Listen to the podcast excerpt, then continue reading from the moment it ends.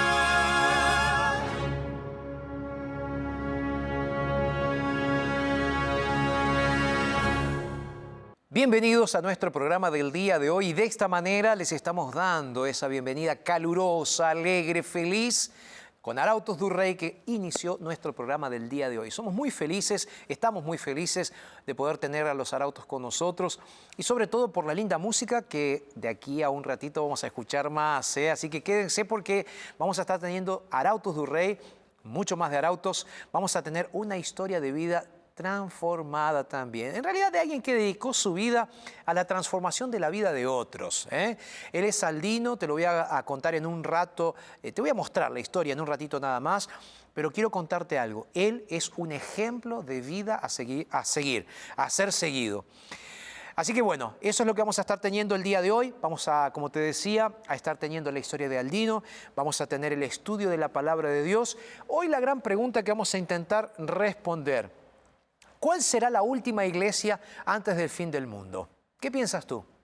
¿Eh? ¿Qué piensas tú? ¿Será que habla una iglesia en el fin del tiempo, en el fin del mundo? Y si hay, ¿cuál es esa iglesia o cuáles son las características de esa iglesia? Bueno, ¿será la tuya? ¿Será la mía? ¿Será la nuestra? Vamos a pensar en eso y vamos a centrar el estudio de la palabra de Dios en el libro de Apocalipsis. Así que como te decía, hoy tenemos Arautos du Rey, tenemos la historia de Aldino, tenemos libro de Apocalipsis, pero algo importante. Hoy quiero orar por ti para que Dios pueda hacer un milagro en tu vida. Así que si tienes algún pedido de oración especial y estás acompañándonos a través de las redes sociales, puedes escribirnos, puedes dejar tu pedido. Nuestro equipo de la Escuela Bíblica está atendiendo esos pedidos, pero hoy estaremos orando para que Dios pueda hacer un milagro grande en tu vida. ¿Puede ser? Bueno, lo que vamos a hacer ahora es lo siguiente. Vamos a hacer una breve pausa. Nosotros nos quedamos aquí. Tú vas a buscar tu Biblia y enseguida vuelves, ¿ok? Pausa. Ya regresamos.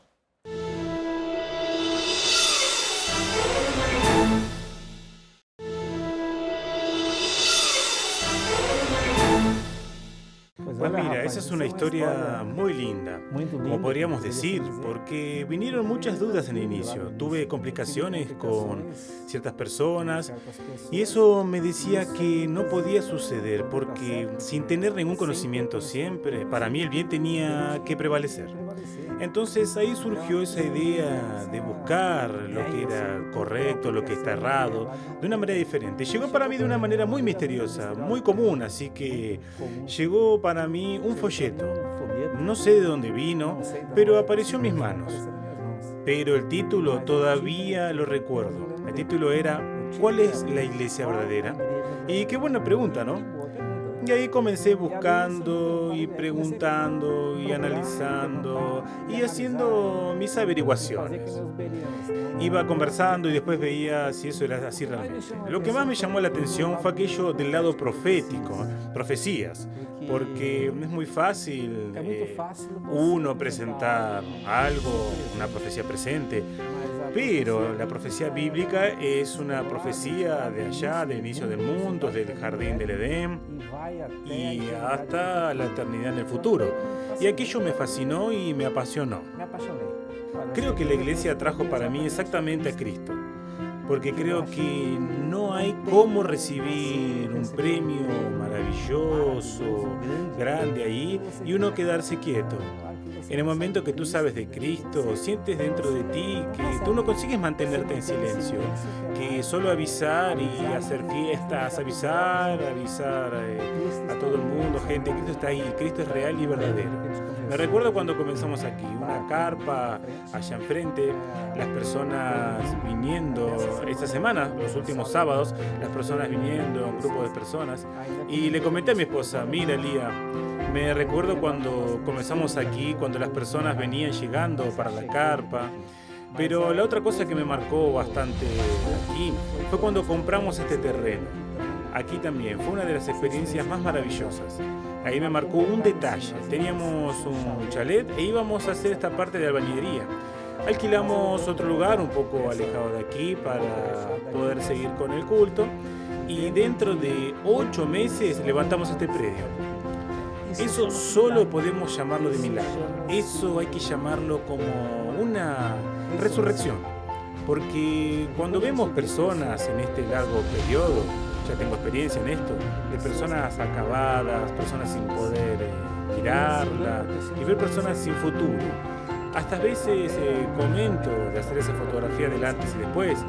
Eh, las personas son transformadas. Hoy de mañana conversando con un joven, con un joven que conocimos hace un tiempo.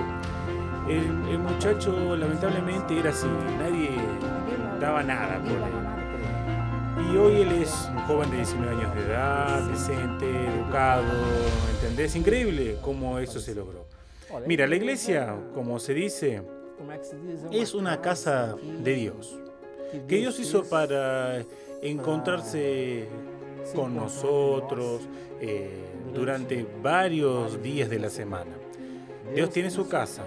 Entonces la iglesia aquí, podríamos decir, es un campamento de Cada vez que venimos aquí hacemos nuestras reuniones y automáticamente Dios se hace presente aquí.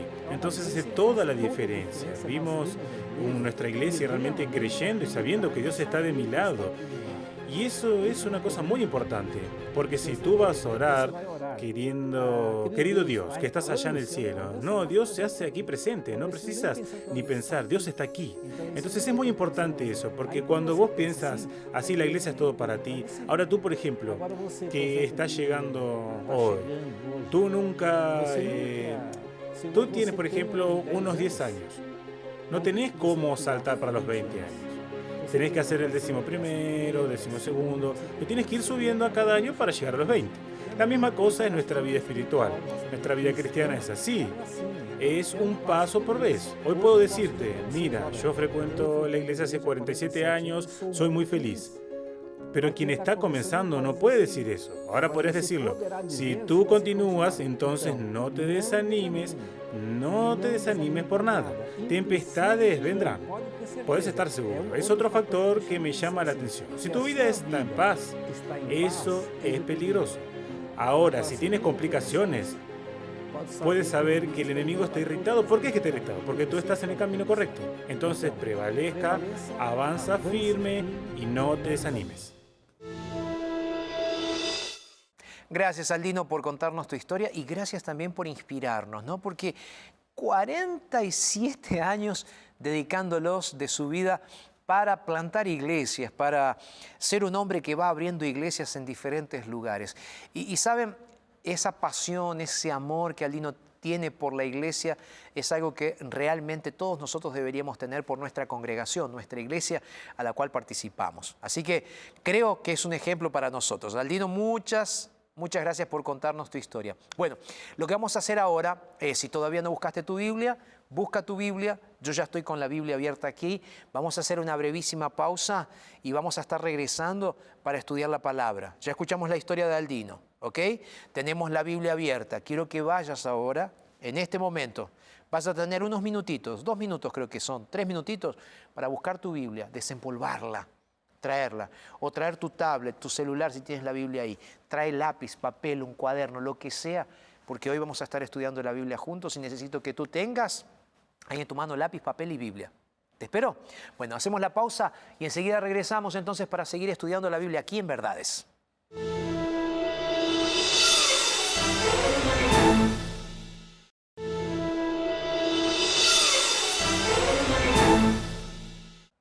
Gracias por seguir con nosotros. Estamos eh, transmitiendo a través de la TV Nuevo Tiempo, de la radio Nuevo Tiempo. Y para ustedes que son nuestros amigos especiales, hoy quiero hacerles un regalo. Como siempre digo, el regalo que tengo es el curso bíblico completamente gratuito. Y hoy, en relación con el tema que vamos a estar presentando, elegimos este curso bíblico con el equipo de producción para regalártelo. Es el curso bíblico de Apocalipsis. ¿ok? Este curso bíblico tiene varias lecciones. Pero hoy tomamos la decisión de estudiar específicamente la lección número 9. ¿Ok? Tú no lo vas a poder ahora recibir ya, ya, ya, ya, ya, ya, ahora, pero lo puedes pedir, recibirlo después en la comodidad de tu casa. Entonces, esta es la lección que vamos a estar estudiando el, el día de hoy, es la lección 9, y está basada justamente en la mujer y el dragón. Entonces, lo que a mí me gustaría es que tú puedas pedir esta lección en la comodidad de tu casa es completamente gratis. ¿Cómo hacemos para pedirla? Bueno, a través de nuestro WhatsApp. ¿Cuál es el WhatsApp? Es el más 55 12 98 100 14 60.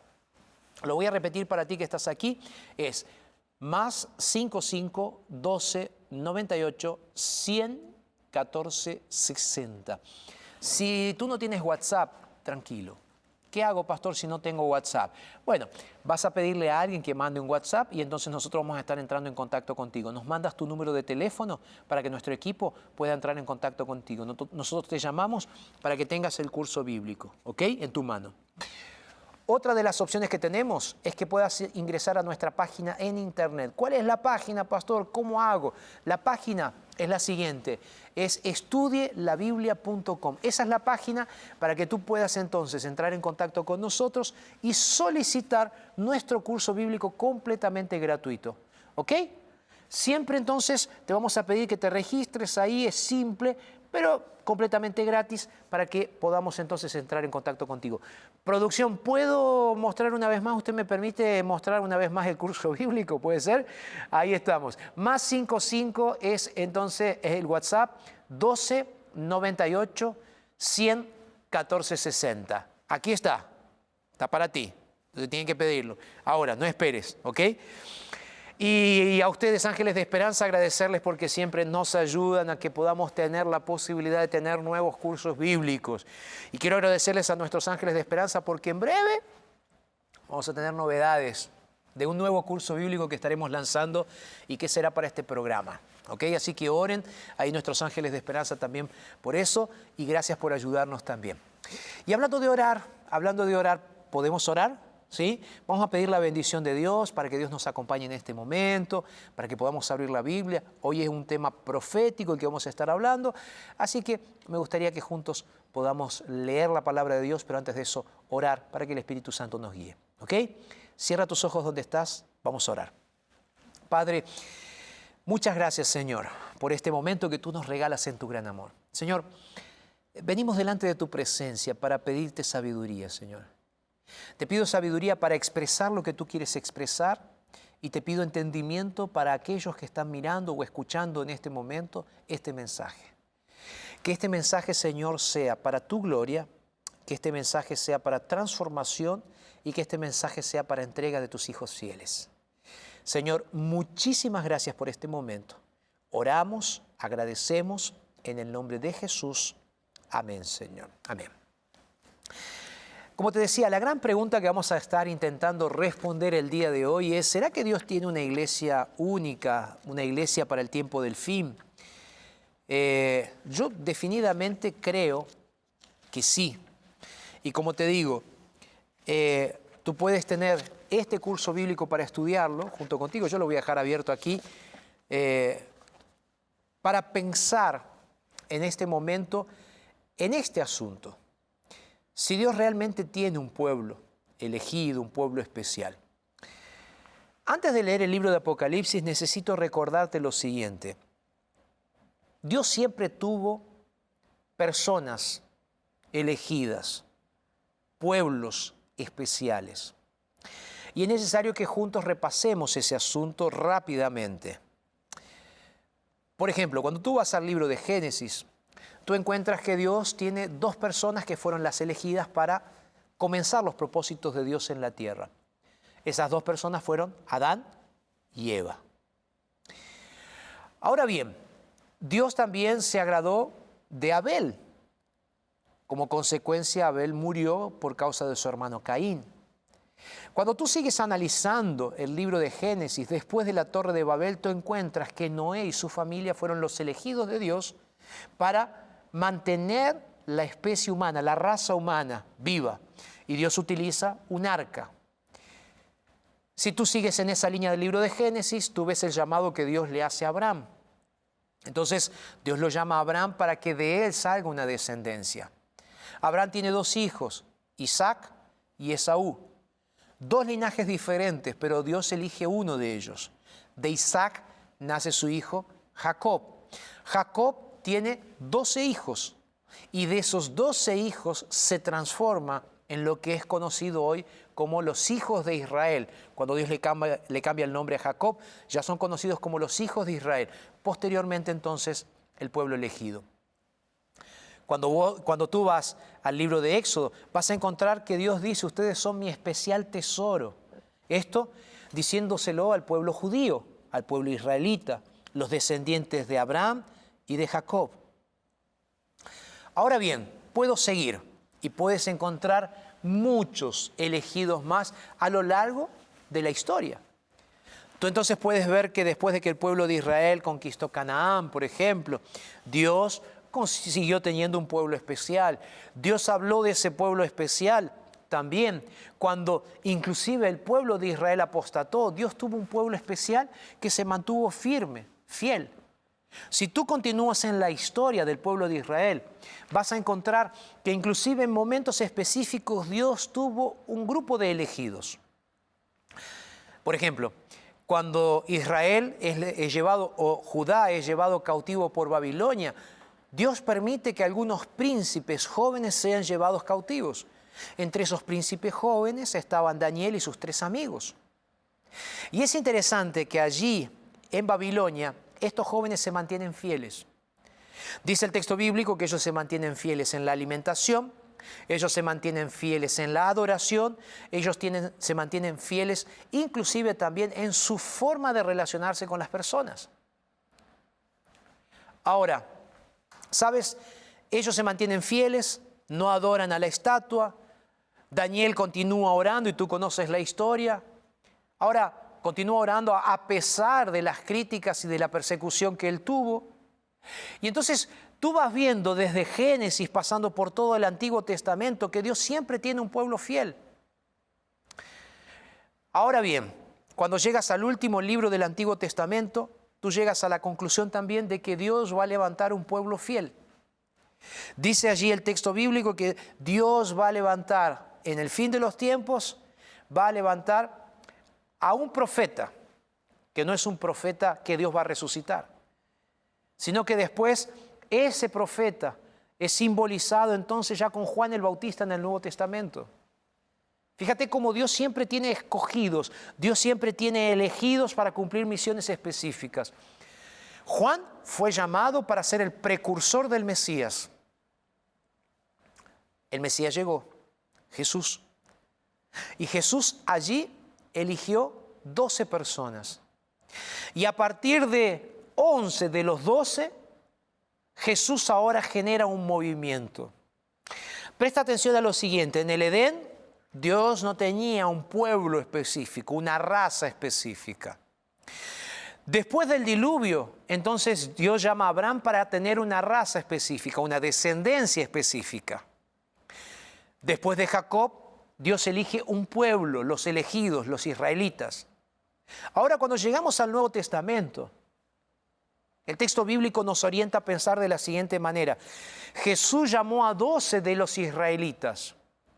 Pero el apóstol Pablo nos abre una puerta y nos dice, mira, no son solamente ellos los israelitas de sangre. Ahora Dios levanta un pueblo espiritual de todas las naciones. Esos son los elegidos de Dios. Tanto así que en el libro de Hechos se nos menciona que aquellos que eran seguidores de Jesús o de Cristo fueron llamados cristianos. ¿Por qué? Porque seguían a Jesús el Mesías. Entonces tú ves que a lo largo de la historia nosotros podemos trazar una línea del tiempo. ¿Y qué entonces con el tiempo del fin? Porque desde los apóstoles hasta ahora pasó mucho tiempo, sí. Pero cuando tú comienzas a buscar o ver la historia del cristianismo, tú siempre vas a ver que hay una historia de persecución y una historia de fieles. Porque, por ejemplo, los cristianos primitivos fueron perseguidos. ¿Por quiénes? Por los judíos. Ahora, llegó un momento en el cual la iglesia romana se unió en el año 300, la iglesia romana se unió y entonces dice, vamos a hacernos cristianos. Ahí entonces comienza una sinergia que llega hasta nuestros días, en el cual la iglesia romana abraza el cristianismo. Ahora, ese mismo cristianismo que fue perseguido por los judíos, después se transforma en perseguidor de aquellos que pensaban diferentes. En el libro El Gran Conflicto o El Conflicto de los Siglos, publicado por la editorial Aces, vas a encontrar allí que Elena de Huay cuenta toda esa trayectoria del pueblo de Dios a lo largo de los siglos. Y yo estoy haciendo un resumen de siglos de historia de la humanidad. Sin embargo, es interesante tomar en consideración que en la época más oscura del cristianismo, lo que la historia conoce como la Edad Media, el cristianismo fue perseguido a tal punto de que las montañas de Europa sirvieron como refugio para los fieles, los fieles que tenían la palabra de Dios y que seguían los mandamientos de Dios. Dios fue levantando a lo largo de, la historia pueblos fieles. Dios levantó muchos, muchos pueblos, muchas personas en diferentes lugares para abrazar la palabra de Dios, levantarla y sostenerla. Llegamos a la época en la cual se levantan los protestantes, Lutero, Calvino, Zwinglio y otros que hicieron de la palabra de Dios la base, la estructura para su protesto contra una religión estructurada que era la, religión de Roma. Y ellos se transformaron, esos protestantes, en los elegidos de Dios para comunicar un mensaje específico. Esos mismos protestantes que con el tiempo fueron perdiendo de vista la necesidad del estudio de la Biblia. En un momento específico, ahora sí, en, un, en una fecha específica, o mejor, en un tiempo cronológico, no en una fecha, en un tiempo cronológico específico, Dios vuelve a levantar un pueblo. Ven junto conmigo al libro de Apocalipsis capítulo 10. Hoy vamos a hacer un paseo rápido por algunos textos del libro de Apocalipsis. Yo hice un resumen muy rápido, ¿ok?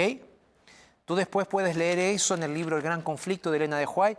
Puedes pedir nuestro curso bíblico que te mostré que está ahí sobre el libro de Apocalipsis. Vas a tener más contenido. O puedes escribirnos también para pedirnos este sermón o para mirar este sermón en YouTube, de tal manera que dediques más tiempo para estudiar la palabra. ¿Ok? Ahora bien, Apocalipsis capítulo 2, contexto. Aquí se nos presenta un ángel que trae un mensaje para un momento específico. Dice que ese ángel tiene un librito en la mano. Y ese librito en la mano ahora es abierto. Si tú lees, por ejemplo, en el capítulo 10, versículo 8, se nos dice así, la voz que oí del cielo es Juan, el profeta de Patmos, que escribió el Apocalipsis, que está diciendo esto. Dice, la voz que oí del cielo habló otra vez conmigo y dijo, ve y toma el librito que está abierto en la mano del ángel, que está en pie sobre el mar, sobre la tierra. Versículo siguiente, verso 9. Fui donde el ángel diciéndole que me diera el librito. Y él me dijo, toma y cómelo. Te, te amargará el vientre, pero en tu boca será dulce como la miel. Entonces dice el verso 10, tomé el librito de la mano del ángel y lo comí, mi boca era dulce como la miel, pero cuando lo hube comido, amargó mi vientre. Verso 11 dice, él me dijo, es necesario que profetices, y presta atención a esto, es necesario que profetices otra vez. Mira, puede ser que para ti esté siendo difícil de entender. Es por esa razón que ahora quiero explicarte lo que acabo de leer.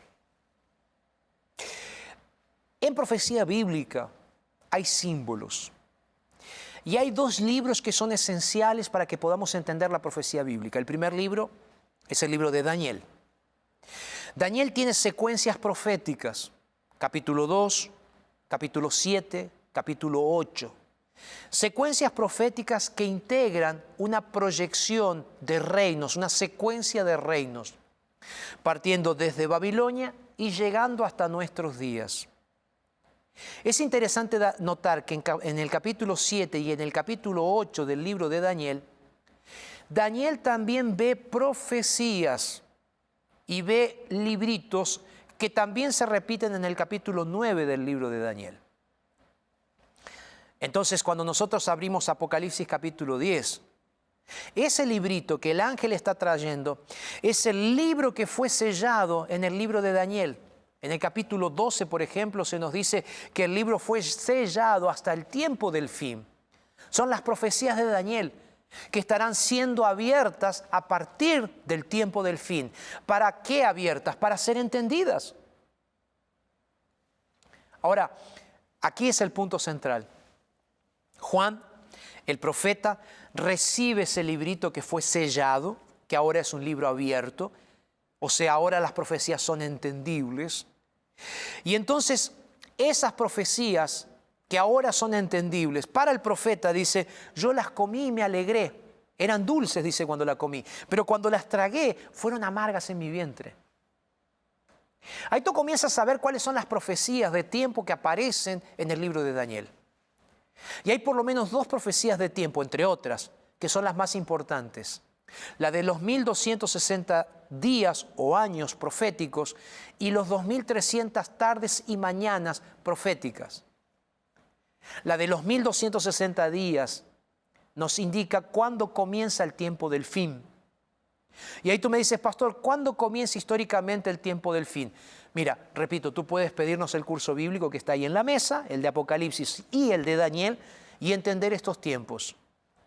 Ahora, tú tienes que entender que el tiempo del fin comienza en el final del siglo XVIII y que va a continuar con esa profecía de Daniel capítulo 8, verso 14, que llega hasta el 22 de octubre de 1844.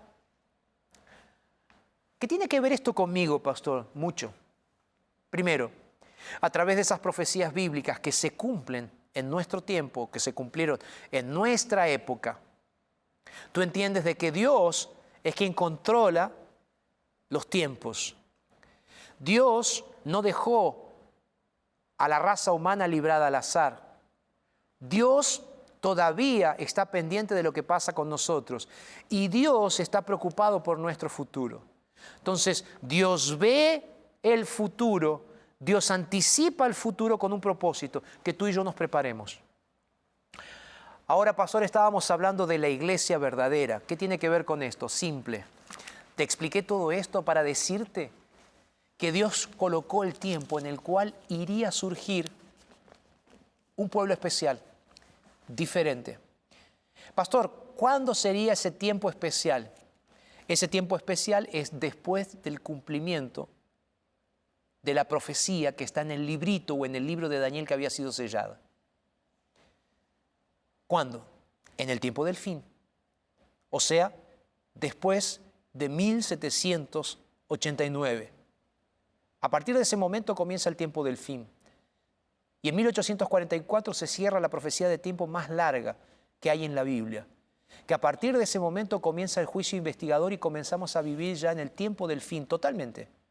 A partir de ese momento Jesús puede volver en cualquier lugar, en cualquier momento, en cualquier, en cualquier hora, en cualquier minuto. Y entonces la iglesia nace cuando? Nace después. La iglesia de Dios, la iglesia que tiene características especiales, nace cuando? Después de ese momento. Entonces, no puede ser cualquier iglesia, cualquier pueblo. Ese pueblo tiene que nacer después de esa fecha. Porque aquí el profeta dice es necesario que profetices otra vez.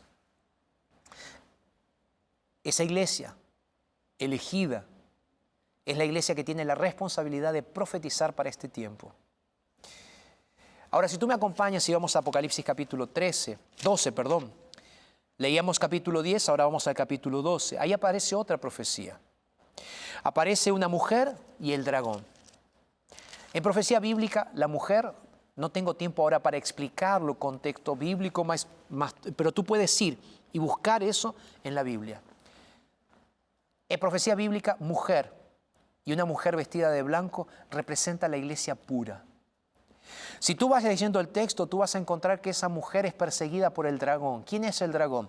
Aquí en el mismo texto se nos explica. El dragón, versículos 7, 8, el dragón es la serpiente antigua, Satanás, es el engañador, es aquel que está persiguiendo a los hijos verdaderos de Dios. Entonces una mujer vestida de blanco, con doctrinas verdaderas, puras, por eso el blanco.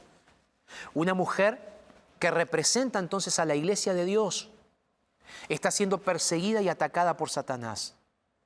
Ahora, hay otro punto interesante, que después tú lo puedes leer, que dice que en esa persecución y en un momento específico va a nacer un remanente.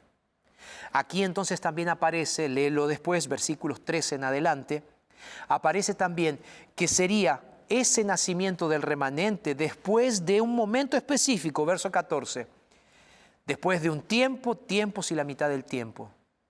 Tres años y medio. ¿Cuánto tiempo es eso? 1260 años proféticos. Después de eso, pastor, ¿qué pasaría? Verso 17.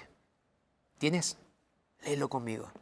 Dice así, entonces el dragón se llenó de ira contra la mujer y se fue a hacer guerra contra el resto de la descendencia de ella contra los que guardan los mandamientos de Dios y tienen el testimonio de Jesucristo.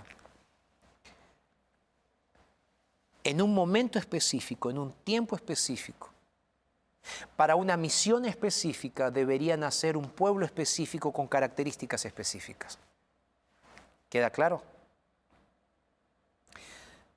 Ahí viene una pregunta. ¿Por qué Dios habló en símbolos si se podría haberlo dicho más claro?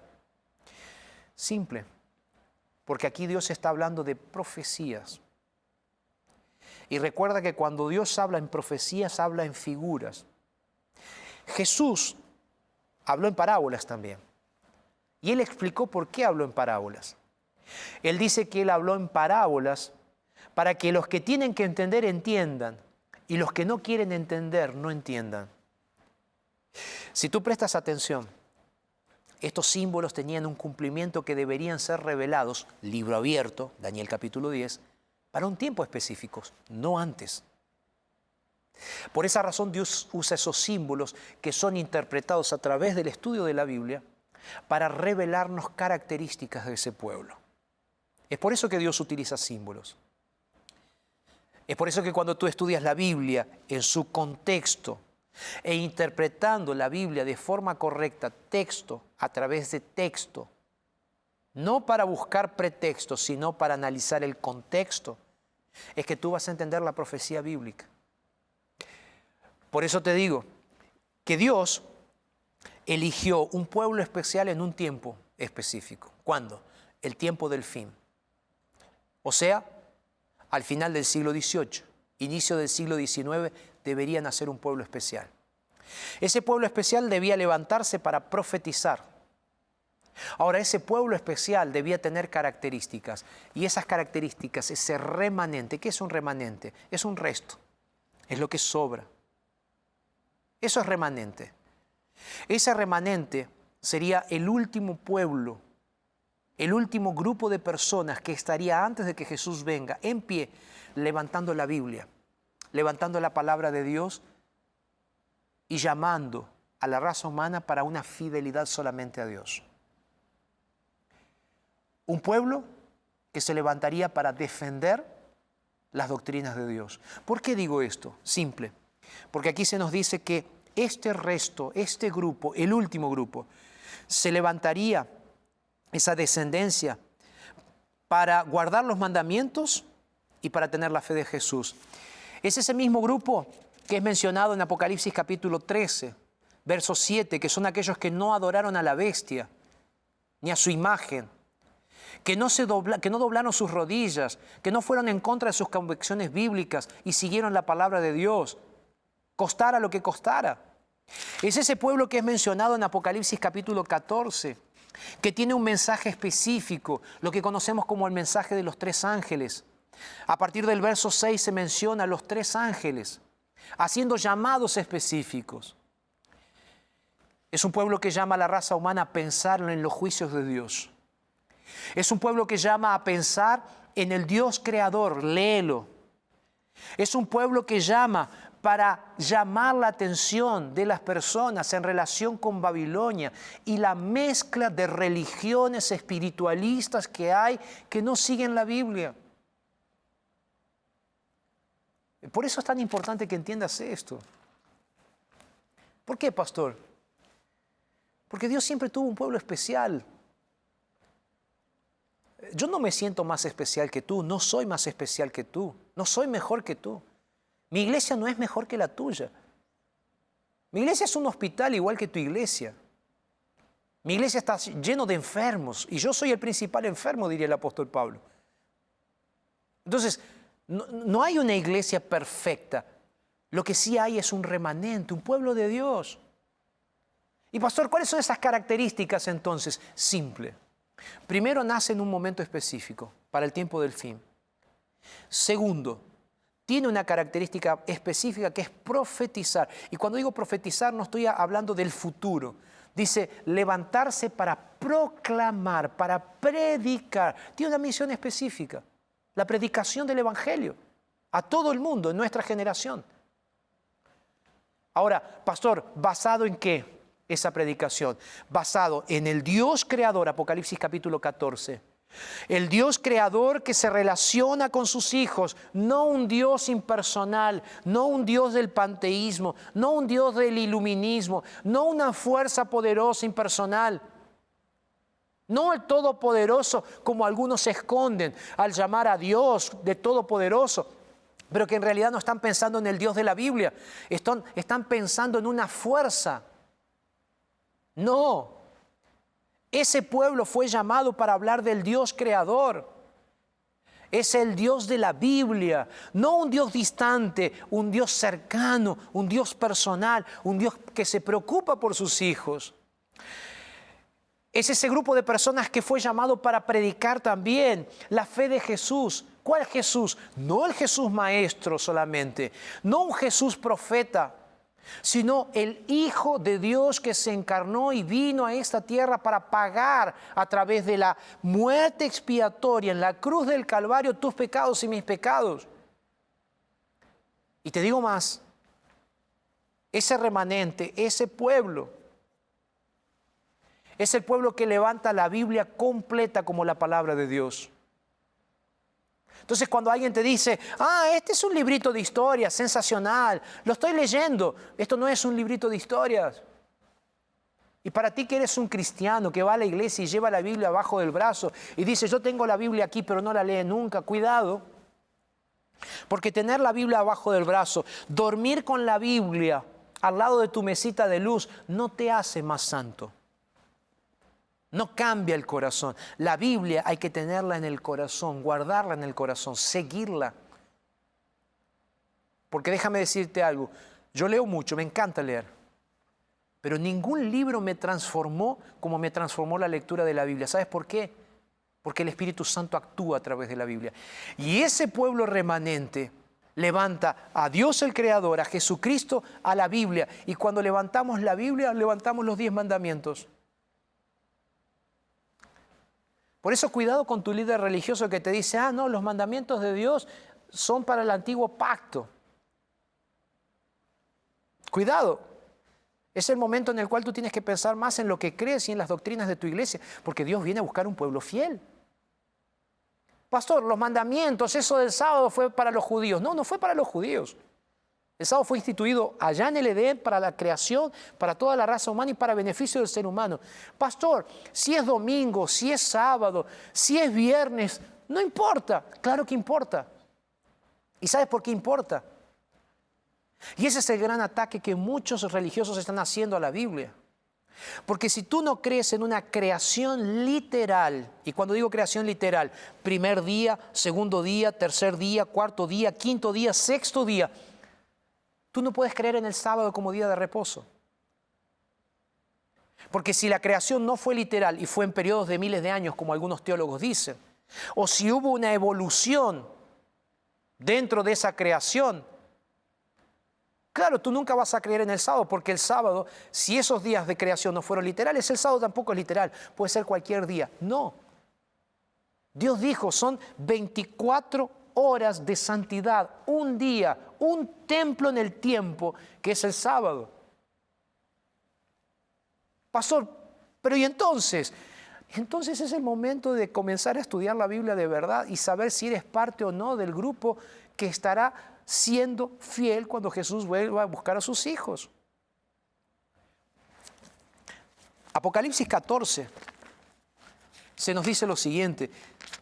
Ahí se nos dice claramente, dice, aquí está la perseverancia, verso 12, aquí está la perseverancia de los santos. ¿Perseverancia en qué? En ser fiel, en guardar los mandamientos. Dice, aquí está la perseverancia de los santos, los que guardan los mandamientos de Dios y la fe de Jesús. Y a ver, yo aquí quiero decir algo, lo que te estoy diciendo, nosotros los adventistas del séptimo día no somos legalistas. Legalista es aquel que dice, si tú no cumples toda la ley a pie de la letra, tú no puedes ser cristiano. No. Lo que nosotros decimos es, la ley es necesaria todavía, porque sin ley no hay pecado. Entonces los diez mandamientos son necesarios, porque los diez mandamientos nos muestran nuestra condición y nuestra necesidad de ser fieles a Dios. Pero el único que salva es Jesús. Entonces yo creo en la salvación por la gracia. Yo no puedo hacer nada para salvarme. La observancia a los mandamientos de Dios no me salva. Pero yo guardo y observo los mandamientos de Dios porque Él me lo pidió porque Él me lo mandó y por amor a Él lo hago. Entonces cuando tu pastor te dice, ¿sabes qué? Eso de los mandamientos, no, no es necesario. Cuidado porque está yendo contra la voluntad de Dios. Y si tú quieres ser parte verdaderamente del pueblo fiel de Dios, tú tienes que reorganizar, reestructurar, cambiar tu mentalidad, tu vida basada en la palabra de Dios. Porque puedes estar lleno de religión, pero puedes estar lejos de Dios. Cuidado. Dios te está llamando para vaciarte de ti mismo, vaciarte de religión y llenarte de Él. Y cuando digo llenarte de Él, es llenarte de la palabra, la palabra que transforma. Dios te está haciendo un llamado en este momento para que reveas tus creencias y para que seas parte del pueblo remanente de Dios para este tiempo. Un pueblo especial, un pueblo que es fiel, un pueblo que levanta la palabra, un pueblo que cree en Él, un pueblo que acepta a Jesús como Salvador personal, pero un pueblo también que toma decisiones trascendentes. Ese es el llamado que Dios te está haciendo. Yo sé que puede ser confrontativo para ti pensar en esto. No es fácil, no es fácil para mí también. Pero la realidad es que Dios te está llamando para que hagas cambios radicales en tu vida. ¿Va a doler? Va a doler. ¿Vas a llorar? Vas a llorar. Pero en medio de ese dolor que te va a causar repensar y tomar decisiones de fidelidad a Dios, Dios estará contigo. El libro de Apocalipsis termina diciendo que el Señor va a estar abrazando a sus hijos en la tierra nueva, aquellos que fueron fieles, que lloraron, que sufrieron, que pasaron por pruebas, pero los va a abrazar. Él lo prometió en su palabra. Arautos va a cantar. Quiero que los escuches. Y después de esta música de Arautos yo quiero hacer una oración especial por ti. Vamos a escuchar Arautos.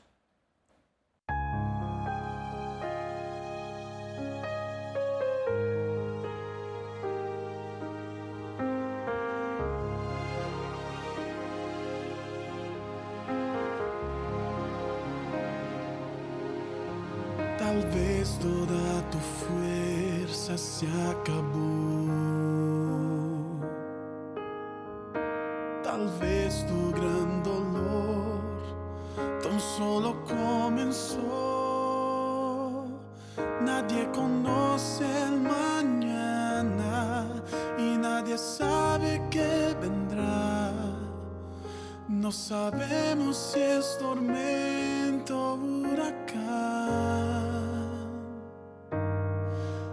Vida a veces nos sorprende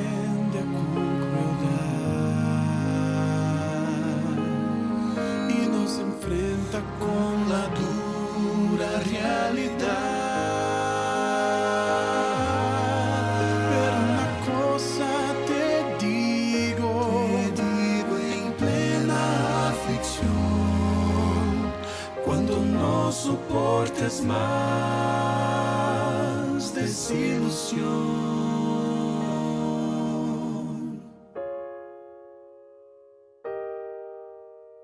Llora, llora, derrama así tus lágrimas. Llora tus angustias con tus dolores y aflicción.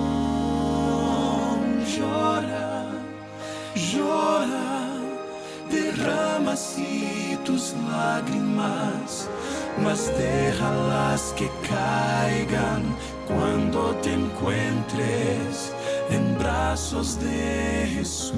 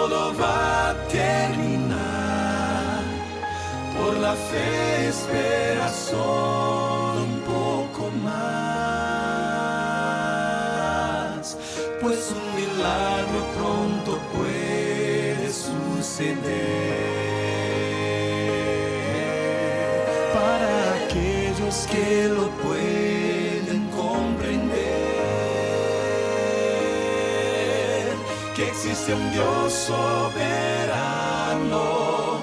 para cada situación. Ven y descansa en ese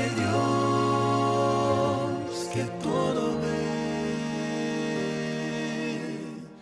Llora, llora, derrama así tus lágrimas.